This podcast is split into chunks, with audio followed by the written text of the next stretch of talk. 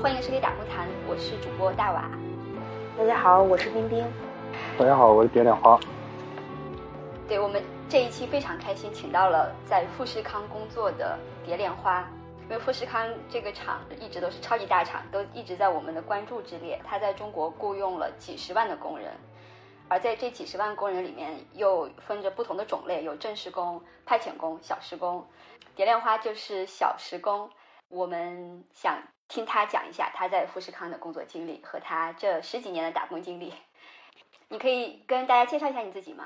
我是河南人嘛，河南许昌人。打工有十十几年打工经历了，以前在富士康做过是正式工嘛，我进了有好几次吧，进过好好几个部门，那都是正式工那时候。这第一次打小时工。你可以跟大家，比如说介绍一下你当时进厂是怎么进去的，具体的一个过程，还有你当时第一天去那儿的一个经历是怎样子。我们几个朋友在一起吃饭嘛，本来我想着是准备贷款买个车跑那个货拉拉跑货运。后来说着说着，他说你要是贷款的压力比较大，干脆现在富士康那个工价这么多，你干脆去吧。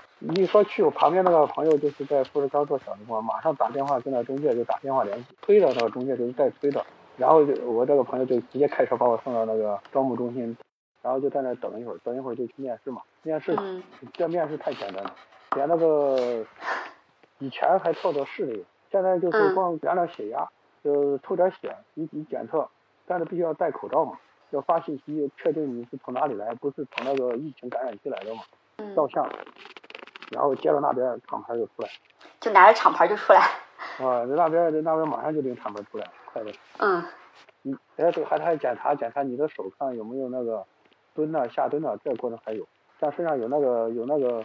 纹身的都能过，以前有纹身都不能过。嗯。以前还要检查视力啊，还要检呃量血压，我记得是躺在那里还要量你这个心肺什么的。这些都去了，走了，然后就分宿舍。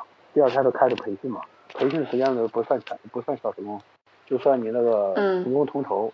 同工同酬是一天是八十七块钱，他还不包吃不包住，住呢扣一百五，以前是一百七一百一，现在扣一百五。一个月是吗？啊，一个月。这个住宿也也也不算贵，是不是？但是八个人呢，八个人一个一个单间，吃饭里面直接给打进四百块钱饭卡嘛，一直就四百。呃，四百就是一个月是吗？一个月，一个月每天两顿还是一顿？一天三顿，你不够的话你就刷支付宝啊，刷微信呢，一天二十块钱，限额二十块钱，超过二十就就刷不到了。他这个就是因为防备你饭卡丢了，人家捡到就恶意刷你的饭卡。接着就聊着进车间吧。呃，原来正式工那个时候有那个福利，也不知道现在为什么没那个福利了。就说你上两个小时就可以休息十分钟嘛，没有了，小时工就没有。而且那个干部就催货，有一个正式工在我们那个呃派遣工那里，他就不好好的干，拖累我们几个就堆着堆堆积嘛。然后那县长就说他，你真不要脸了。他就说那人吃饭还要快还要慢呢，我就这么快，那也没办法，拖累五个人都累得半死。本来坐在那里干活的，那个县长一看那，让我们站起来干活，一下累得腰疼。那天我实在受不了，我说他说星期天怕我们不来嘛，签了个单，就说。小于那个十六个小时的话，拿不到那个差价。只要你呃加班，你要是让你加班，你不加班，超过十六个小时没差价。就是活太赶了，他缺人嘛。我知道那是车间里面是自己设置那个限制，是没用的那个，他就故意吓唬人的嘛。我就我就实在受不了，我就不去了。的第二天有有科长开会，就说我们你我你们安排你们加班，你们加班，又在那劝我们呢，就说，哎呀，你这里耽误两百多，你自己又去花钱去买。买衣服，你又回家花几百，你算算，算算来回算上五六百了。你你不会想想你家里人，你父母要过年，咱们要个衣服你买呀？你没钱，你你孩子有有些都二十多了，都有家庭了，你那个孩子要花钱呢，你你不去好好的干，你怎么跟他们讲话？道德上面劝你嘛，就是这样。嗯。但是实在太累了，累的受不了了。不是那么累，谁都不会来。那天我们那个测试线有八九八九十个人嘛，有二三十个人没去。我是星期六去了，哎呀，实在是累得受不了。站一天，他那个本来我个子高嘛，一米八三的个子，但是他那个设备呢刚好又矮，一下把我压的一弯的腰都直不起来了，实在受不了。他规定的是，呃，一个人操作两两台设备，一台设备是一一个小时要一百台机嘛。是这样规定的，结果那个正式工他就慢慢干，他一个小时最多的就搞八十多，少的六十多，一下拖累的堆了一地，然后呢，县长还在那里骂，你信不信让让你滚啊？滚到这差价一分钱你也拿不到。其实我我也知道忽悠他忽悠人的，但是也没办法嘛，受人家管。其实当时要是真给他凶一下，他也没办法。前几天我还跟那个呃那个干部吵架嘛，他在那里嘚不嘚嘚不嘚，我在那满头大汗的打螺丝嘛，又换了一个工站嘛，打螺丝累。我都跟他说了，我们上年纪了，比不上年轻人，要么你给我换个工站，要么我我真的打那么快。我跟他说他他不愿意换嘛，后来就打的慢，赶不上人家，人家打九十个，我一个小时才打七十多个。现在我旁边。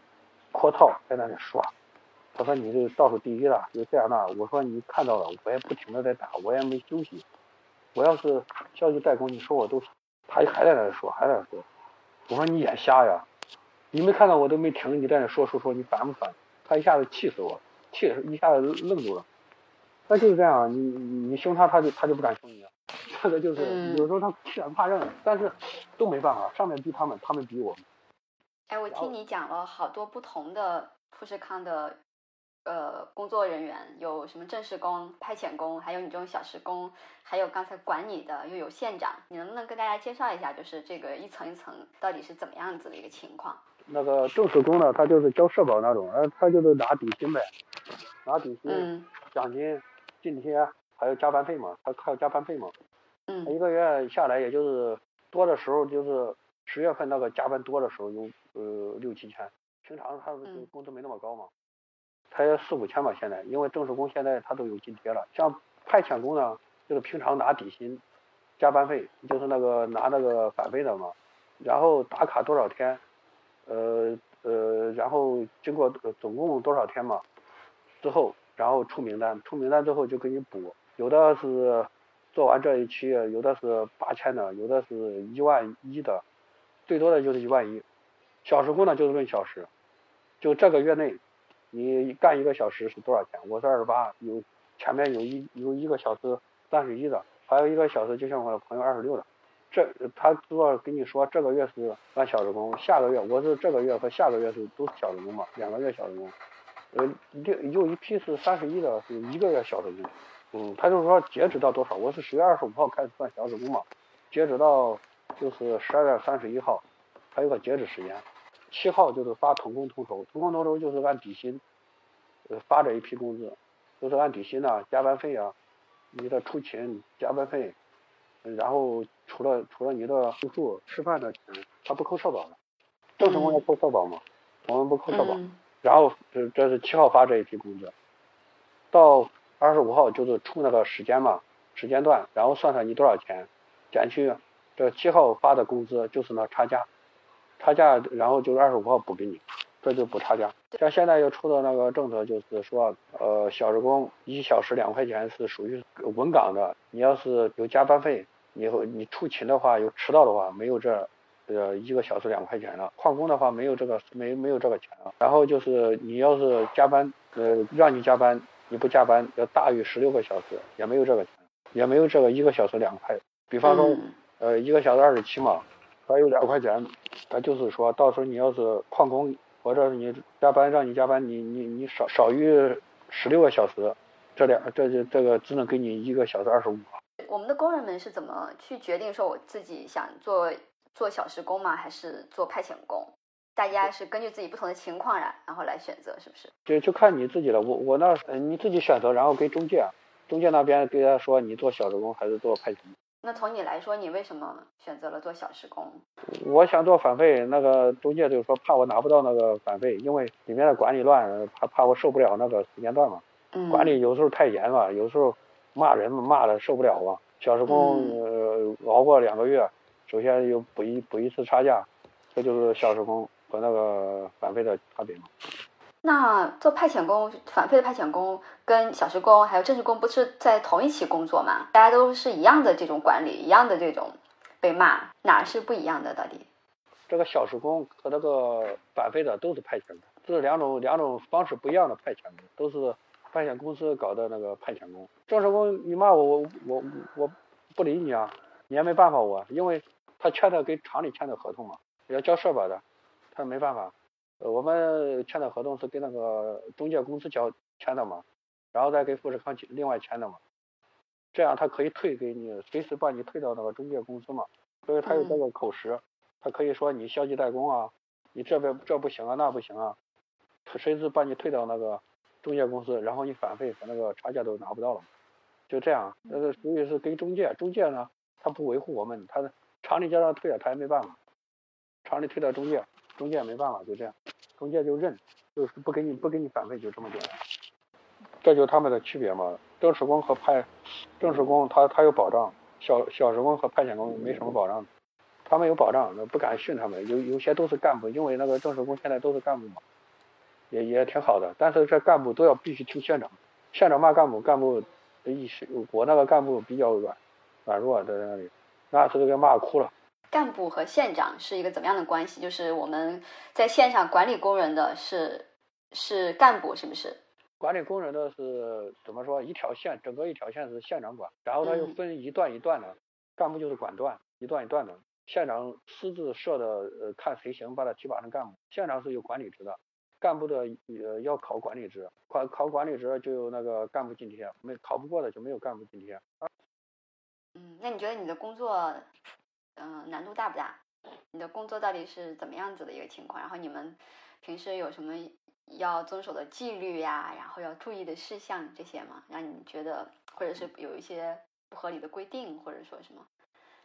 工作难度也也就那样啊，这都分分割成最最简便的，只要呃我们有有时候都说过，只要弄一条狗拴在那里都会干，就这么简单。然后就是要要带那个装备啊，什么指套啊，有的戴手套，然后戴静电环，然后就有时候不让说话。那时候实行过静音模式嘛，那一年一四年，静音模式刚静音模式了一星期，结果富士康有一个跳楼的，就把这个静音模式给取消了。啊，对这个我听说过，嗯，我没听说过呀，到底怎么样叫静音模式？然后之前大家会说话吗？之前会说话吗？他他经营模式也进不了，再进他就给你威胁你啊，你要经营模式啊，给你记小过、啊警告啊，然后不让你加班呢。进厂不是好多都是冲着加班费嘛，靠工资，工资才一天才八十七块钱，一个小时才十块钱。然后经营模式就说，也要逮到你那个有集合组嘛，逮到你说话，下早班吧。就这么简单，他也没办法。不是为啥不让大家说话？那平时大家会说话吗？我之前有看好多关于富士康的工作的报道，都说富士康大家都埋头在那干活，说是没有时间交流呀什么的，就还挺好奇的。边说边就边干活。呃，有边说边干活肯定影响产能。那个时候经营模式是实行的，是因为那个时候在爬坡，有时候产量太少嘛，有的人就交头接耳，不让他说话。那那二零一四年的时候，郭台铭到富士康 F 区嘛，他那个时候去那里实行经营模式，刚实行几天，有个跳楼了，马上把经营模式又取消了。是在呃郑州还是在深圳的富士康厂区？在郑州。然后呃，突然有一天，他偷偷的自己一个人穿个白褂子白褂子进去，然后那个包装部嘛，没没没货嘛，就在那里聊天，四个人。那个老郭就说啊，四个坐在一起，怎么这么自由自在聊天呢？那几个家伙也不认识他嘛，回头看看也就没甩他，他气得要死，把那个科长啊、部长啊，狠狠的屌啊，把那个当时就把那个包装部的下长给撤，把那组长记个大过。老郭那时候在在在富士康，呃呃训那个员工，员工还不还说过他关你鸟事啊，他气得要死，就在车间里就说呃要多注意，咱郭总裁长什么样，以后要看到他要注意一点。富士康的管理还听起来挺，就是挺混乱的。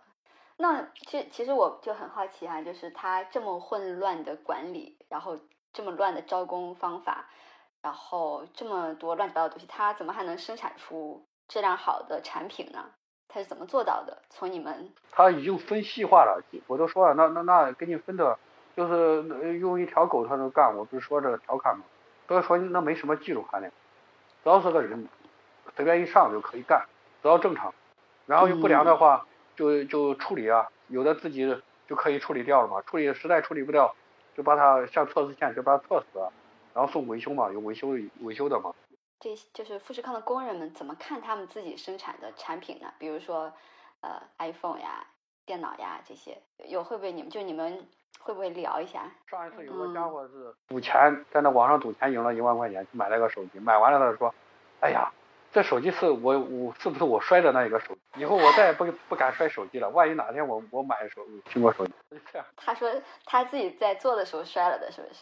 哎呀，做手机谁不摔呀？是不是？扔也不是说摔，扔的重一点，那不急着赶产量，有时候扔的重一点。那苹果手机的屏太容易坏了，就是不小心掉地上，然后就碎了。没有，它有保护壳的，它的保护壳真掉地上，那地上那么硬，它它它它就是摔不碎。这个故事太有趣太有意思了。你如果说我们每个工人都能买得起自己生产的手机的话，那大家生产的时候都会认真一些。我那时候在比亚迪那个生产过那个 vivo 和那个华为都一样，一生气就摔，一生你你干部有时候你你屌着员工，员工一生气就摔手机的。华为呃 vivo 都这样，我这现在性格好多了，怎么样我就不生气。我我旁边那个干部上一次生气，把那个一下子把那个盘子都给踢飞了。我看着他，我轻轻的，我也不理他，我把那盘子又摆一点一点摆好，他看着我也不吭声。那是个女干部嘛，我坐在旁边，该干就干，我也不吭声。过了一会儿，他笑了，他说我也不是对准你，实在对的太多，我心里烦呐。我说没事儿，你随便你随随便那个摔，那盘子又不是我的，摔碎了让富士康买去，没跟我没关系。你你爱摔怎么摔，没事儿。嗯，就大家有时候也不是一定就是说个人的脾气就差，而是因为这个工作有时候确实是太焦急了，然后就会发脾气。对呀，对的。然后那个干部、县长又在那里看着你，让你站着干，又累。嗯。哦，那大家跟这些干部们，还有县长呀、什么科长呀，这跟工人的关系怎么样？大家怎么看他们？一般会不会讨论一下呀？是吗？讨论什么？讨论就是。呃，一谁哪个干部和哪个县长凶了，在那凶人呢？这边呃工人就说，哎呀，狗又在咬人了，就这样说，关系关系肯定不好了。如如果行的话，早就那些干部县长早就挨揍了，就这就这种很紧张的关系。那你觉得为什么这些管理就不能友好一点呢？就人性化一点，就非要把这关系搞那么僵？上面组长骂他像骂孙子一样，他骂我们还还还还最多是骂个不要脸。上面那个那些直接骂的，全车间都能听得到，也骂的像孙子一样。他们也受了很大的气。各有各的委屈啊，管理里面哎没办法，要不是都是因为那些钱才都忍着，要不是因为那钱，个个都要爆发。嗯，对。那你觉得你在这这份工作里面碰到的最大的困难是什么？或者说你觉得最不喜欢、最苦的是什么？现在基本上没什么困难的，也就是现在就是说，我我这个。没有那些呃十几二十几岁那个手干的快，那真的就这点。你说之前就是我四年之前在那个富士康的时候，我感觉那个时候正式工还是挺多的，好像大部分都是正正式工。你感觉是从啥时候开始那个正式工就变得比较少？那个时候是是大，那是不是说大部分全部基本上？嗯，对对对。全部都是正式工，因为出现小时工这个概念之后，派遣公司嘛，是这几年才兴起的嘛。是不是？兴起之后，对，然后这个工资高，然后正式工就少了，很少人干正式工。现在派遣工全国各地包啊，这边干我那个朋友这边干完了，准备去南京华宝嘛，华宝那是二十七块五一个。你们是不是在富士康做小时工不能超过三个月？嗯。派遣工超过三个月，他打有的打卡要九几多少天的，要在职一百二十天的都有，就是说他拿返费的。但是我小时工没有超过三个月。哎，那你要是？干完这个小时工，你还想继续干，应该怎么怎么弄？那就看那个中介发布别的地方有小时工的话，你想去干就干了。我在这接着干就要要转正。你们跟派遣公司应该有签订劳动合同吧？是啊，跟派遣公司签的有合同，有两两份，跟富士康也有一份。你不是有各地打工经历嘛？那你觉得在珠三角、深圳什么地方打工，跟你现在在？郑州这种跟内地的工厂有没有什么不同的地方？还是说都一样？郑州郑州管理上比这个深圳野蛮一点。深圳那边因为五湖，我感觉是因为五湖四海，它不人性化不行，各地有各地的脾气。但是郑州啊，都是河南的多干多嘛。那郑州厂的这个工人是不是就都是北方的，或者是郑州这附近周边的？基本都河南人，而郑州河南人周边的特别多。那就是说。这个河南的人终于可以不用跑那么远去打工了，就在自己家门口就可以打了。那你觉得工人们在碰到这种让自己气愤的管理除了骂回去，还有什么其他的方法吗？或者说有没有一些就是说你在这个里面能让自己的工作稍微不要那么糟心的这种小窍门？有没有经验可以跟大家分享一下？也没啥经验，那个经验就是什么偷奸耍滑，故意制造不良品，然后就是产量故意比人家做的少。就是说投机取巧只有这种方法，要么就投诉，投诉人家，人家投去那个关爱中心，关爱中心也不会向着你，因为生产上面，你说要换工站什么的，人人家现场现场现现场有解释，你你没用的。哎，那我们工人们就不能说让可以让这些管理者、干部、县长呀什么的注意一下他们的管理方式，不要随便骂人嘛？可以啊，你骂回去他呀。没有这种方法，他骂你，你骂他，他就知道什么原因了。你要你说他，你管理方式不对，他大把的，他说你不好好干，又这样那样，又是你你干的慢呢，直接他妈骂过来，你骂回去就这意思。你你凶了，他就不凶了，因为你不凶，他凶你。是。意思要表现出不在乎这份工作，你要越在乎这份工作，越完蛋。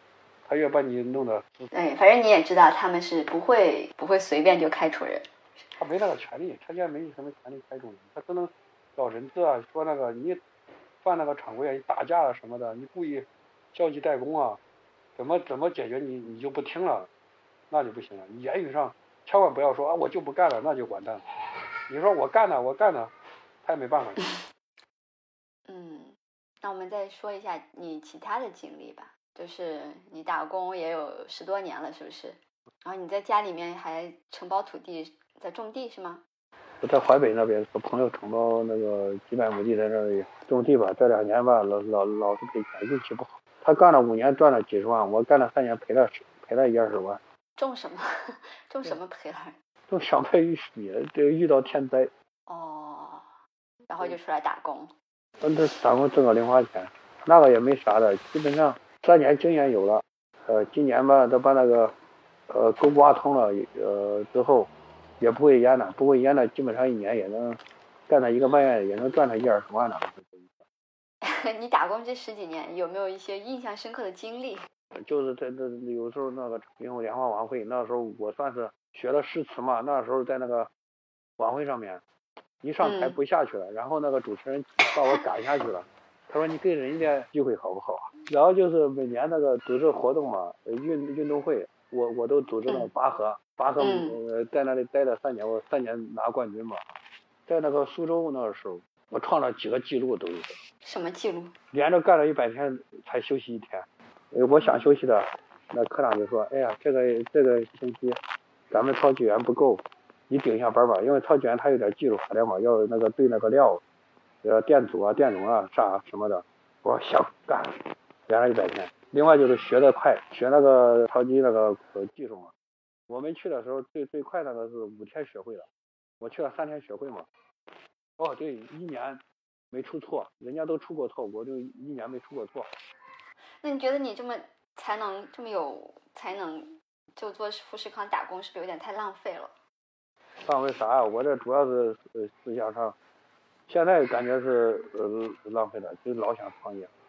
之前的那时候是啥都不想啊，就想着看看书。那时候思想比较浪漫嘛，想着呃看看书，将来能能能能写文章什么的，名扬天下呢。现在已经正视自己现实啊，想着做点生意啊，包地啊，然后后面在那那个写书那个想法还有，就是以后慢慢的买个车，到时候跑那些货运。全国各地都旅游过之后，不是说那个读万卷书行万里路，然后就是慢慢的实现另外一个理想。哇，这个太浪漫了，这个想法。你你之前跟我们讲过，你还跑去深圳做了一段时间的三河大神，是不是？哦，三河大神日子苦啊！他们有时候干干一天休息一星期的，买的那个水啊，三河大神水嘛，大瓶的矿泉水，那个时候啥牌子忘了都。然后吃那个时候那个深圳最最便宜的别的地方那个炒粉都五块钱，三河那边三块。然后做三个大神什么都干，大日结工。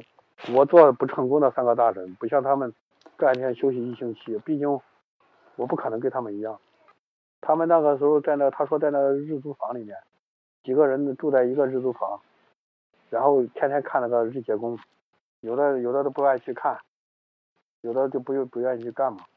那个大神，那个那个时候我给那个人那一百块钱，因为那个时候那个地方有一个三口歌神在那里唱歌，我就拍照录像呢。旁边他嗯他提醒我，他不让，他说你想人家把你手机摔呀、摔了，那里面那时候戒严的，便衣很多的，不让在那里拍照。然后后面我我我就跟着他，看他在那里买买那个桃粉三块钱的，跑过来没钱，拐回来，两个人就在那说，还给谁打电话，呃让让他给给咱们弄点钱吧。啊你手机呢？我手机卖了。啊你手机呢？我手机也卖了。俩人在那徘徊。这这，我说这这，然后俩人就拎着包往外走，咱们去惠州吧。去惠州，你有钱没有啊？有路费吗？没有啊，就在那徘徊。我我我说，哥们儿，我这里一百块钱给你吧，看看能不能找个活，好好干吧，别老是在在这这在这里混了。俩人就就就拿着就走了。我然后我去那里吃饭，对面有个家伙还弄一瓶啤酒，弄一份炒粉在那吃。我我弄弄了一份炒粉吃了，他在那看着我看着我，然后就说：“哎呀，我完了。”我就不理他，又跟我说我完了，我还不理他，他就说我完了。我说你到底怎么了？他说：“哎呀，吃完这顿我就没钱了，我不知道怎么办。”跟你说我才不管你呢，因为你都有啤酒了，我还没啤酒喝呢。他就这样，已经废了那种人。石板石板椅上面那个边旁边的公园那里，人家拿个被子就在那里睡了，有的时候冷嘛，那时候呃都是快过年的时候冷，就在那里睡，用一个板。去年那个防疫期间，把三河大神全部弄到那个龙华小学里面，开始是每个人一天发两包面两两包泡面，呃还发了一百块钱一个人，后面去的就不给了，呃敢要了还挨揍呢。那时候是在三河大神群里面这样说的嘛，马上说哎龙华那里发钱了，那时候我是在呃别的地方当保安，我不可能跑去那边去去领那个钱，那实在当不了三河大神了，我当不下去啊。